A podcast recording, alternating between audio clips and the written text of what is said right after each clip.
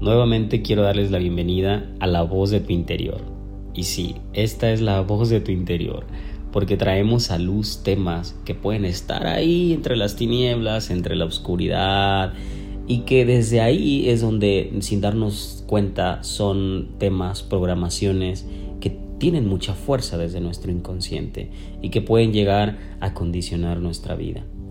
Y en este caso toco un tema que me parece eh, un poco, inclusive la palabra eh, fuerte, que es la muerte. Pero más allá de hablar de una muerte física, de hablar de la muerte en donde trascendemos y abandonamos nuestra experiencia en la materia, eh, quiero hablar de estas muertes que sin darnos cuenta muchas veces pasamos en nuestra vida. Y es que le tenemos miedo a esa trascendencia, pero no nos damos cuenta que ese miedo no se fundamenta absolutamente en nada, porque no conocemos qué hay más allá. Por más que nosotros querremos saberlo, siempre eh, esa trascendencia, esa experimentación, todo eso que va a suceder, realmente es un misterio. Es un misterio. Y aunque quieras asegurarte, no vas a poder. Entonces, volteémonos a ver un poco más hacia la vida. Y estando en la vida, tú te has preguntado eh, cuántas veces has muerto en esta vida estando vivo. Y es que eh, me parece que muchos de los procesos que nosotros vivimos como seres humanos, estados depresivos muy fuertes o estados y procesos de ansiedad muy fuertes o las llamadas crisis existenciales o las llamadas em, la noche oscura del alma no son más que muertes simbólicas de partes de nosotros que ya no vibraban, que ya no, no, ya no podían continuar con nosotros porque vamos hacia adelante en el aquí y en el ahora en un proceso de autoconocimiento hacia nosotros mismos. Es como un viaje hacia nosotros mismos, hacia la profundidad, hacia adentro, cada vez más hacia adentro. Y en ese cada vez más hacia adentro, en esa más toma de conciencia, em, nosotros podemos estar atravesando todos estos procesos. Pero realmente es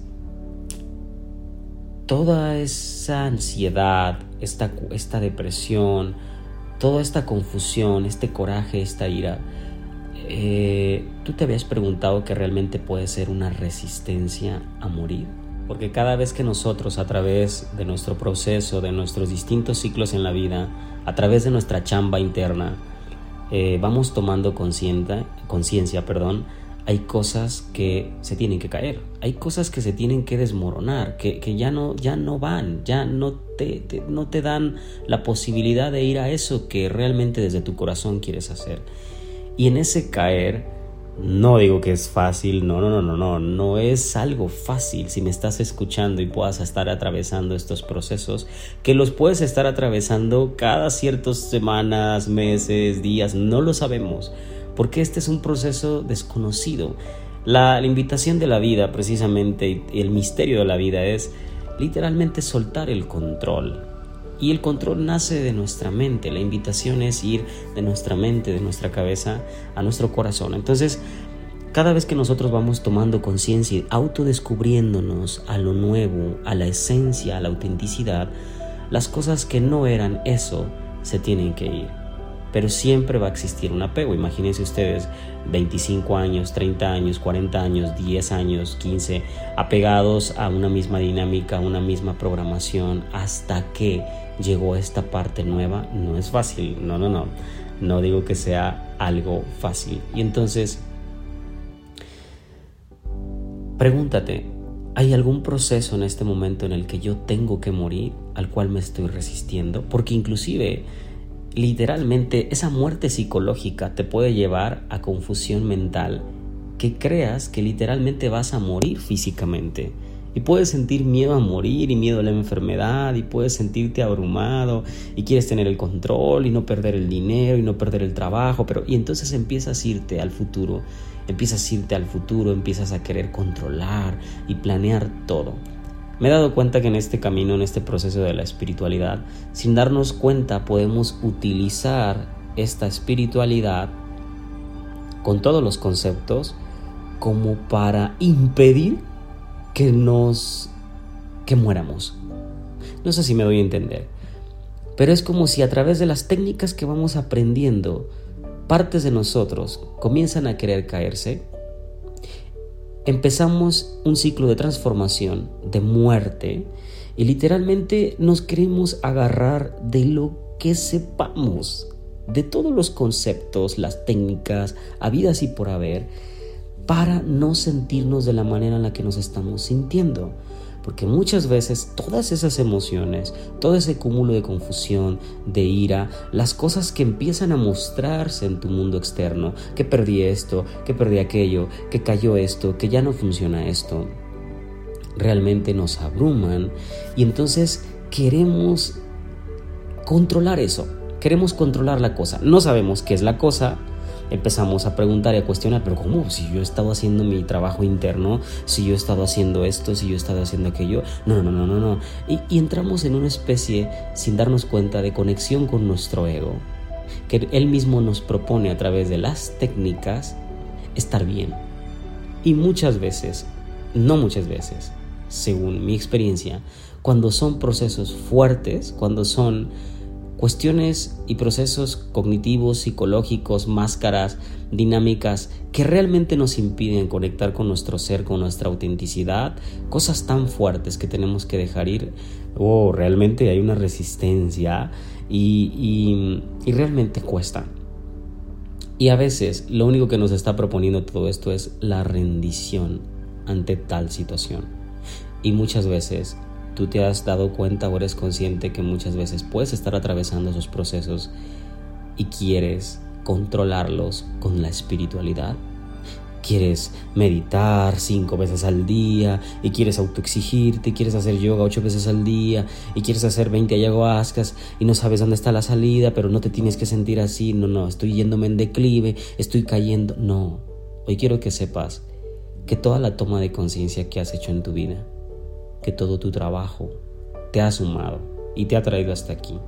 Y jamás vas a regresar al punto en que estabas anteriormente. Es imposible, realmente es imposible.